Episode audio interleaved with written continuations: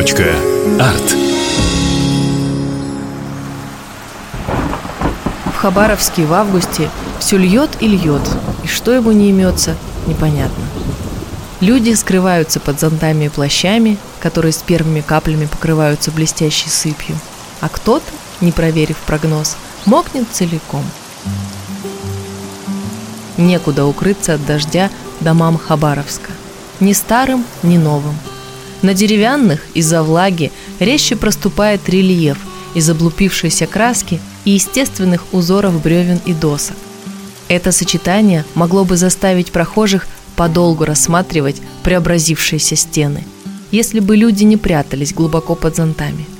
Правду сказать, мы в спокойную погоду не часто останавливаемся у старинных зданий.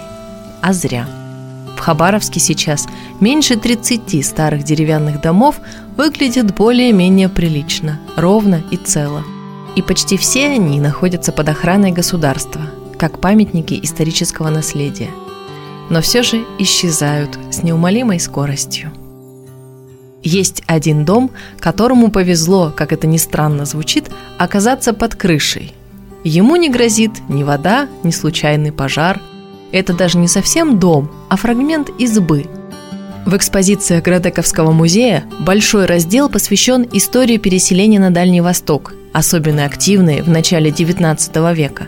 Там выставлены старинные прялки, наряды и чудесные полотенца, вилы и серпы, а над частью экспозиции царит двускатная крыша с резными орнаментами и совершенно неожиданным элементом – китайским символом существования – который известен нам как иньян.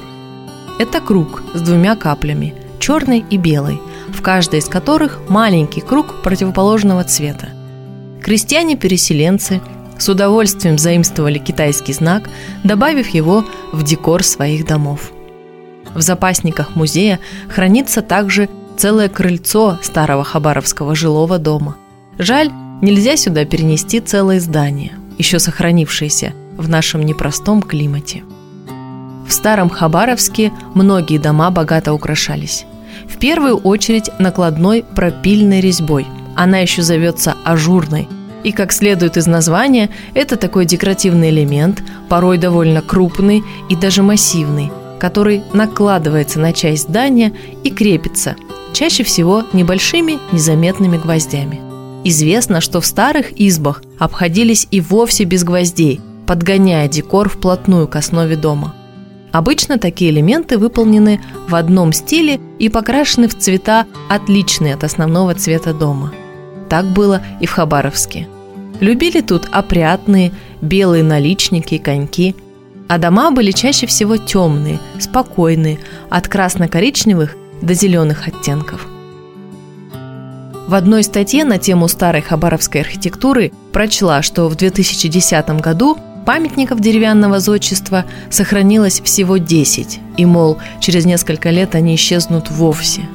Но в лето 2022 я перелистала этот список и насчитала 14 деревянных строений, которые охраняются государством.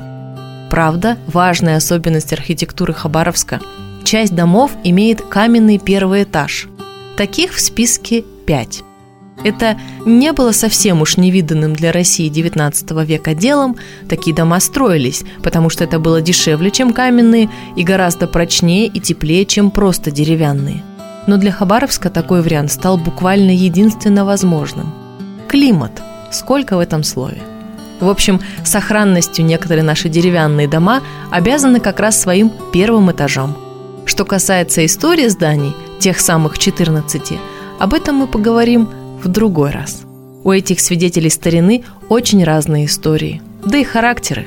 Иначе как объяснить, что один дом, наперекор всем ветрам, дождям и непогоде, все стоит и, хотя потерял некоторую часть убранства, выглядит гордо, а другой, находясь совсем рядом, весь сутулился и обвис. Дома с крепкой основой и дальневосточным характером видно сразу. Будете проходить мимо – Передайте им привет. Точка. Арт.